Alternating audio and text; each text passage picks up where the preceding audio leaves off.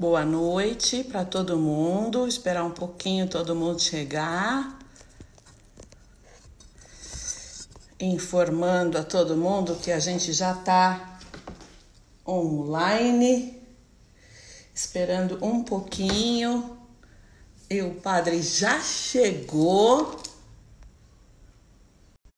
Esperar só um pouquinho.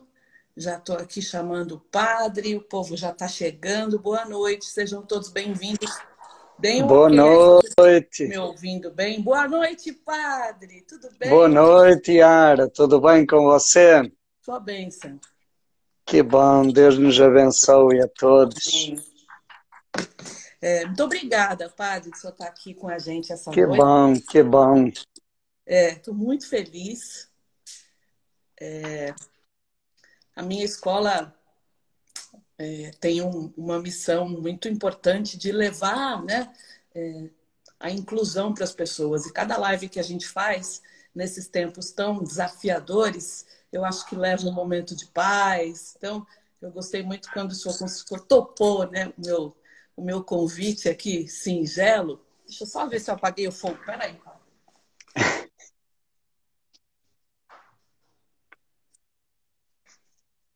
Eu fui fazer meu chá, quase que eu queimei tudo aqui. e é, levar conteúdo útil, levar né, o trabalho do senhor, que é um trabalho tão, tão importante e tão profundo sobre o Enneagrama. Eu, enfim, agradeço muito, muito, muito por o senhor estar aqui hoje. E o povo estava todo animado hoje. Nossa, já estou esperando, já estou esperando. Então, que bom, feliz. menina, que bom. Também estou feliz em poder estar aqui com você e a gente trocar aí conversa né? e partilhar com tantas pessoas aí que vão nos acompanhar. É um prazer também. Sabe, padre, eu, eu estudo muito as linhagens espirituais, né? Dentro do Enneagrama também.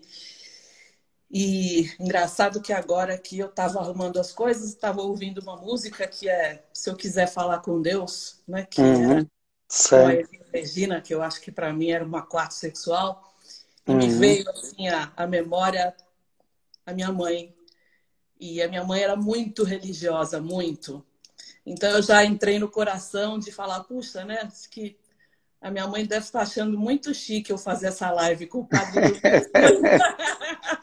que bom, então ela certamente também está aqui conosco, né? em sem comunhão, né? Sem dúvida, sem sombra claro, de dúvida. Com Olá, certeza. Pessoal.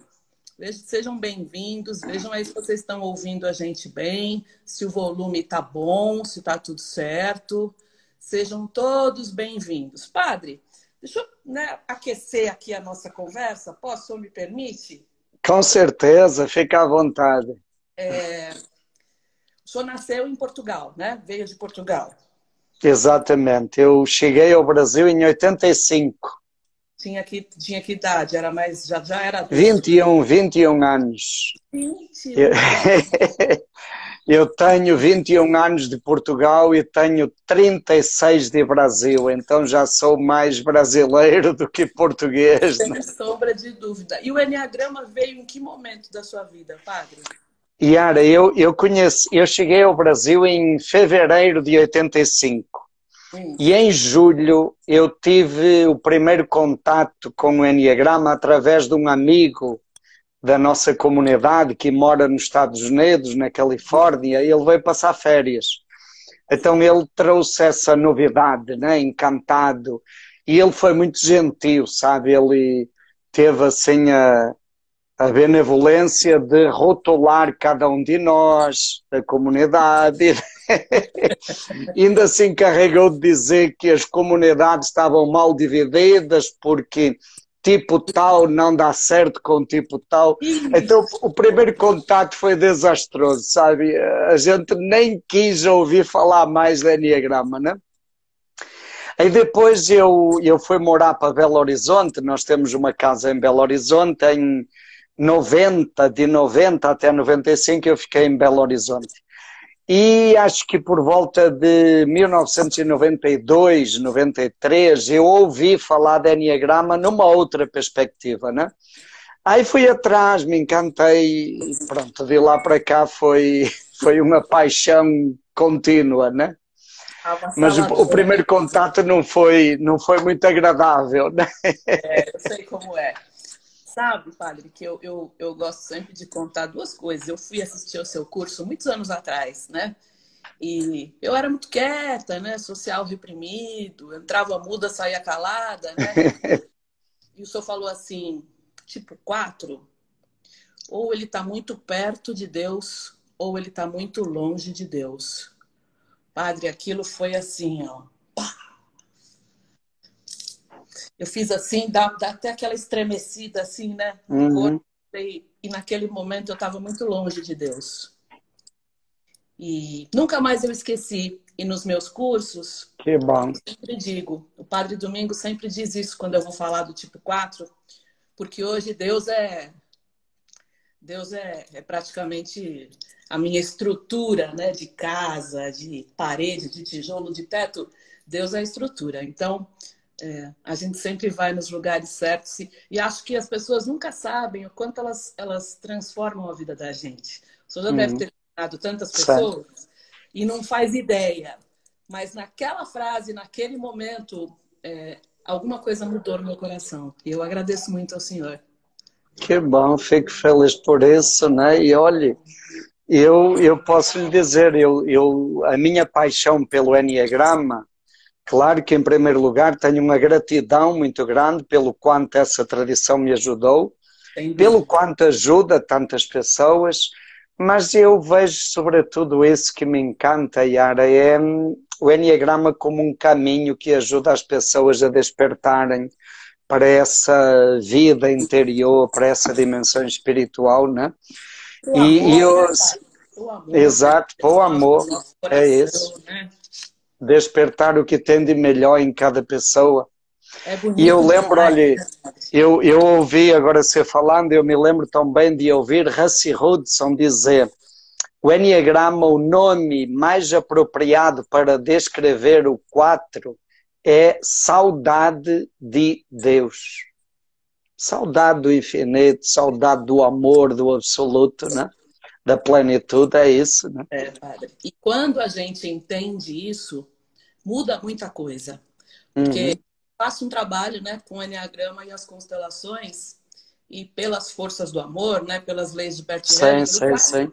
Quatro, ele nem espera alguém excluir, ele mesmo se exclui, né? Ele já fala, Exato. eu faço parte disso, ele tem esse caminho. É. E quando a gente descobre né, a, é, a ideia santa da origem, tudo faz sentido, tudo. Aí a gente fala, ok, eu estou aqui, estou bem, quero ser feliz, e muito daquela, daquela tristeza e aquela angústia, tal, ela, ela diminui, porque a gente sabe que, que Deus não se esqueceu da gente, pelo contrário. Exatamente. Faz muita diferença. Com certeza. Enfim. E sabe, padre, o ano passado eu estava aqui na pandemia e fui assistir o seu curso com Urânio Paz. E assisti, falei, vou assistir aqui, estava o final do ano, né? E gostei muito, achei muito interessante. E no último dia o senhor fez uma, uma meditação que foi maravilhosa, né? Foi toca direto no coração. Eu fiquei muito no amor, achei lindo aquilo. Falei, meu Deus, porque, gente, né? Tem gente aqui, deixa eu ver, gente dando boa noite de Portugal, pessoal de Portugal, bem-vindos. Tata, Gorete, um montão de gente aqui. Sejam todos bem-vindos, viu? Ah, um abraço. Heloísa é uma quatro. Deus não me esqueceu. A quatro falando. que bom, é que bom. É, sejam bem-vindos, pessoal. E eu quero dizer para vocês que o Padre Domingos Cunha, ele é uma enciclopédia, né? E, e ele tem o seu conhecimento, Padre, as ideias e as associações que o senhor faz são fantásticas, né? É, acredito que o senhor deva ser um adepto de muita leitura, de muito estudo. A sua profundidade na abordagem é muito grande. Como é que o senhor vê isso, padre?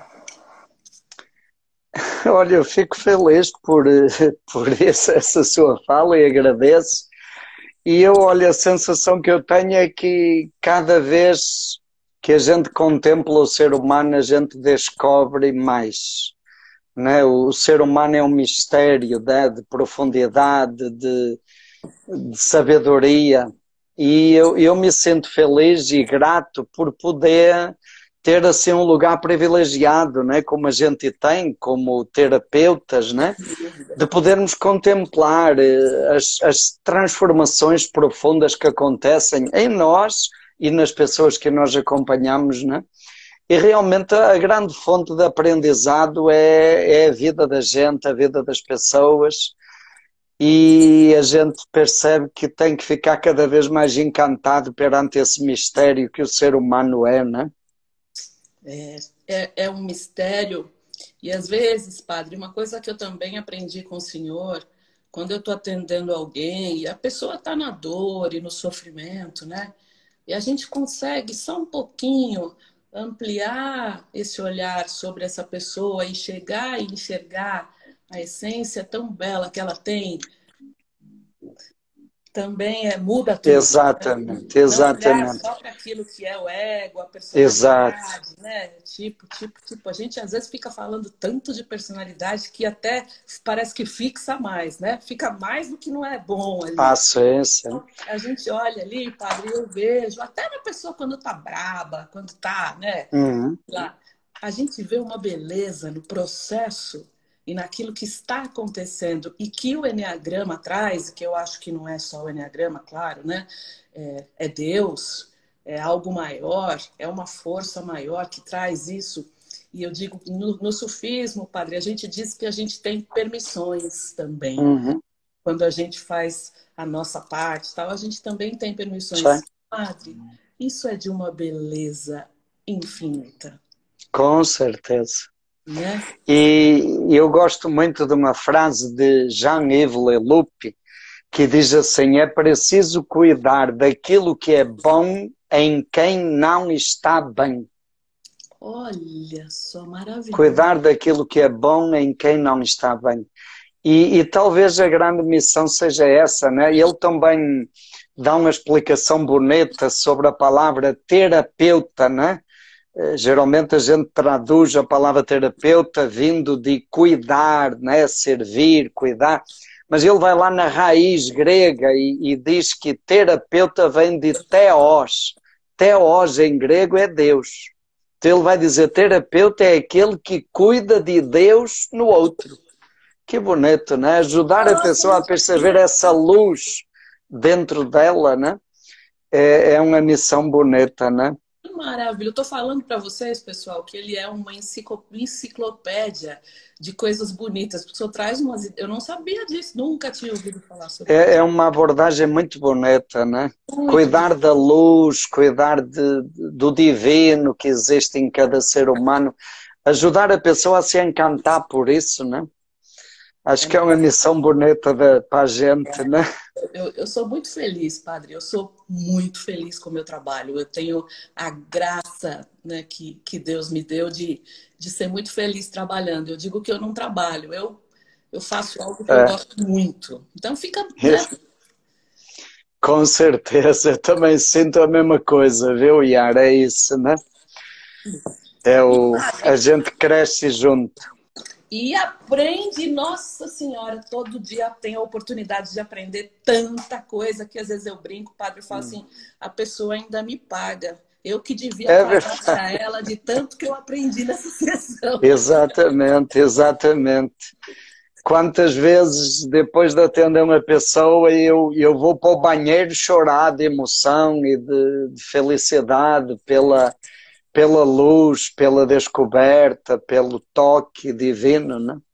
É muito bonito.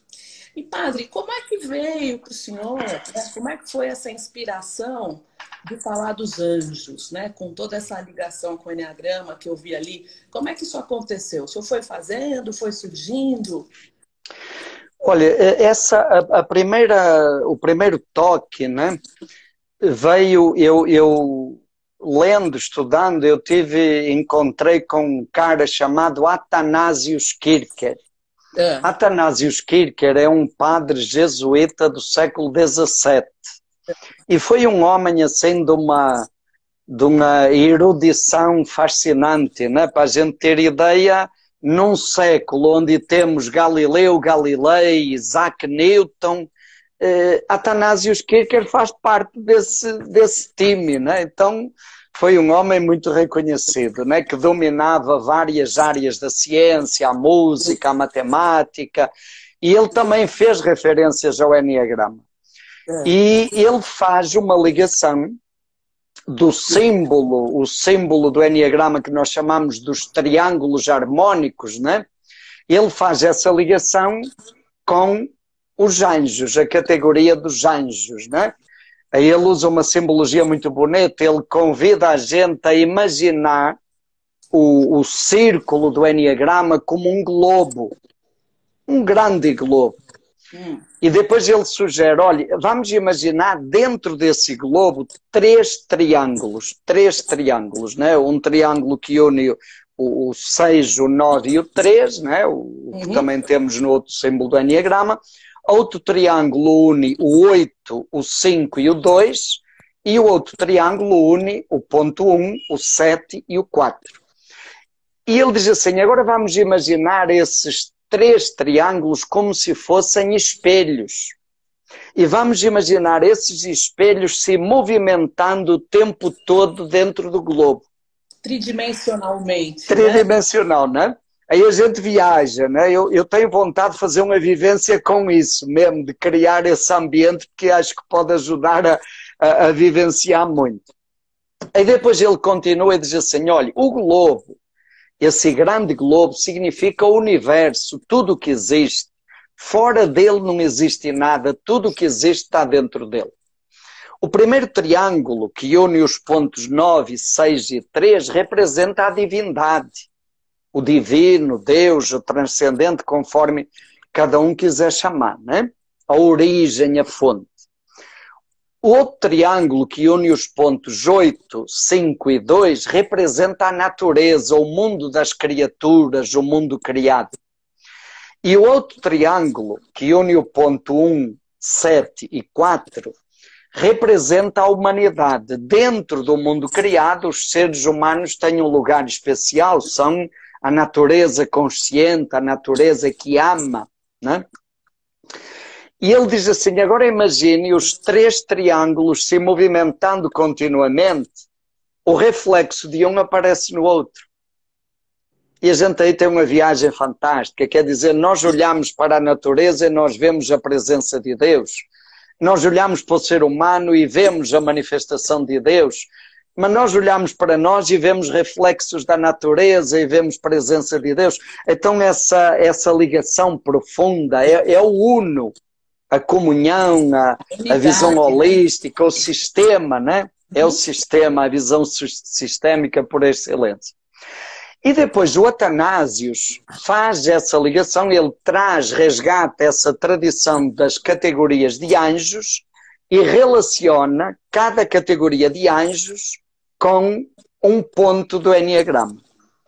E é interessante que ele, ao fazer essa ligação, ele integra aquilo que nós chamamos de personalidade e aquilo que chamamos de essência. E aí depois eu fui estudar essa, essa tradição dos anjos que vem lá da Pérsia, né? Babilônia, Pérsia, da antiga Mesopotâmia. Para os persas, os anjos eram seres intermediários entre os humanos e os deuses. Sim. Portanto, eram aqueles que traziam mensagens dos deuses para os humanos e que levavam os recados dos humanos para Deus, para os deuses. Né? O povo judeu, o povo hebreu, viveu uma fase de exílio, de cativeiro na Babilônia e teve contato aí com essa tradição dos anjos. Eles acharam isso interessante, levaram de volta para Israel e integraram isso na, na tradição eh, do povo judeu, né? na tradição bíblica, e começaram a falar de anjos como intermediários entre Deus e os humanos. Né? E quem tem mais familiaridade com a, tradição judaica né, sabe que o Antigo Testamento está povoado de anjos como mensageiros. Né? E, e a partir da, da, Babilônia, depois a partir da tradição judaica, essa, essa doutrina dos anjos se espalhou por vários, eh, vários setores, várias culturas, e a gente sabe que hoje está tendo um trabalho muito bonito de resgate dessa dimensão dos anjos. Ainda dentro dessa tradição, Yara, tem um, um livrinho de um cara do século VI, já da nossa era, chamado Pseudo Dionísio Aeropagita. Minha Nossa Senhora, eu falo para vocês, pessoal, que ele é uma enciclopédia. É, é um místico, é um místico é. dali, da, daquela linhagem dos padres do deserto, né, que tiveram muita influência no Enneagrama, né, como a gente sabe. E então esse Dionísio, ele tem um tratado sobre os anjos. E podemos dizer que até hoje é o maior tratado sobre os anjos que nós temos. Né? Ele sintetiza toda essa tradição que vem desde a Babilônia, da Pérsia, da tradição judaica, por aí. E uma coisa interessante, o Dionísio, ele vai dizer que a categoria de anjo, que continua significando mensageiro, né? ele vai ampliar para uma tríplice natureza dos anjos. Ele diz assim: olha, em primeiro lugar, o anjo é uma manifestação divina. Então, cada anjo é uma manifestação do divino, do transcendente de Deus. Segundo, cada anjo tem uma mensagem. Ele veio aqui trazer uma mensagem. E terceiro, ele vai dizer que o anjo vem de Deus, comunica a mensagem e ele volta para Deus. E qual é o caminho para ele voltar para Deus? Viver aquilo que ele veio ensinar. Vivenciar aquilo que ele veio comunicar. Mas o mais importante, Yara, é que talvez pela primeira vez nessa tradição dos anjos, esse Dionísio diz: quem são os anjos? Até aí havia a ideia, os anjos eram os seres eh, metade divinos, metade humanos, né? eram os seres intermediários, aí ficou essa coisa na tradição, os anjos que sobem e descem, uns seres que andam por aí com umas asas. E o Dionísio vai dizer pela primeira vez: anjos somos nós. Isso é belíssimo, né? Os seres humanos são anjos. E aí repara, os seres humanos são manifestações divinas, cada um de nós é uma centelha divina, é uma manifestação de um aspecto de Deus. Segundo, cada um de nós veio a este mundo trazer um recado divino, uma mensagem divina. E qual é o nosso caminho para voltar para Deus, para o Uno? Vivenciar a mensagem que nós viemos trazer. Olha que coisa bonita, que, que missão de vida bonita, né? Padre, e é então, o recado, né, padre? É exatamente, né? Literalmente, não, tem, não pode ir embora sem dar o recado, né? Exato. É, é, a, no, é a condição, é a nossa missão de vida, é a nossa realização como pessoas, né? E pronto, então depois, a partir daí, eu comecei a, a, a, juntar esses pedaços e surgiu essa ideia de fazer isso vivencialmente, né? porque quando toca na essência não adianta teoria, né? o importante é que a pessoa vive em si. E a intuição foi criar uma, uma vivência para que as pessoas façam essa experiência de perceber dentro delas qual é a sua missão e de fazerem a experiência de comunicar. Então, quando a gente faz presencialmente, eu eh, convido cada um para se apropriar dessa missão e depois andar pelo símbolo do Enneagrama aleatoriamente e quando o meu olhar cruzar com o seu olhar, eu vou falar no seu ouvido a mensagem que eu vim trazer ao mundo. E eu escuto a mensagem que você tem para mim. E depois a gente continua e vai misturando. Olha, é uma experiência de essência mesmo, de, de missão de vida, né? de encantamento. A, a, gente vibra com as mensagens que recebe, a gente sente que realmente é, é uma mensagem divina e ao mesmo tempo a gente sente a responsabilidade, a missão bonita que temos em comunicar isso aos outros, né? Muito bonito, padre. Estou encantada. Olha, tem uma pergunta aqui da Carolina Freire que é interessante. Então, se nós somos anjos, não existem anjos entre nós, além de nós? Olha, com certeza que existem, porque todo o universo, todas as outras criaturas também são manifestações divinas. Mas podíamos dizer, os anjos, por excelência, somos nós. Ou talvez possamos dizer diferente, olha, os anjos que têm possibilidade de tomar consciência dessa missão somos nós. Mas claro que todas as outras criaturas também são. Quantas vezes, através de uma flor, através de um animal, através de uma paisagem, de uma árvore, de um pôr do sol, nós nos deixamos, nos sentimos tocados por uma mensagem divina, né? Talvez nós temos uma missão diferente que é o fato de podermos tomar consciência disso e exercer essa missão de uma maneira mais consciente, né? Acho que isso nos dá uma missão mais bonita ainda, né? É, quando a gente vai explicar o que é a união mística, né? A gente Exato. Fala, todo mundo, todo mundo é, é possível para todo mundo ter esse tipo de conexão de chegar à unidade com a árvore, com os animais, com o sol, com a lua, com as estrelas. É, Exato. É a nossa parte. Que no fundo é. é, anjo, né, padre? Exato, que no fundo é, é a, a, alegoria lá do Atanásio Kircher, o grande globo, e tudo que está dentro tá, é reflexo um do outro e se manifesta né, e se influencia mutuamente. Muito bonito. Dá até para fazer no computador esse globo, né, padre? Dá pra Com, exato, exato. alguém bom aí, um fera, esses meninos que são fera, é. fazer uma imagem como essa, assim, nossa, de um, do Enneagrama e os triângulos ali tridimensionais, exato. né? Ia ficar muito bonito. Ok. Padre, é, é, eu, eu deixo aqui por sua conta, né? Eu acho que, pessoal, eu aqui hoje sou uma uma mera espectadora, trazendo aqui o padre que tem tanta, tanta experiência, tanta caminhada. E eu digo que os padres têm um acesso direto a Deus, né? eles têm uma conexão, que é uma conexão em HD. Sabe o que é HD, padre? To, todos nós, todos nós, todos somos anjos, né, Yara? Então essa conexão. Mas tá é. frente, né? então, Não, todos nós. Eu queria lhe deixar à vontade, e eu não sei qual é a sugestão, mas passar pelos nove tipos e fazer Isso. a sua meditação. Ok. Tá bem, então podemos fazer assim de uma maneira mais vivencial, porque vontade, também foi a sua intuição, né?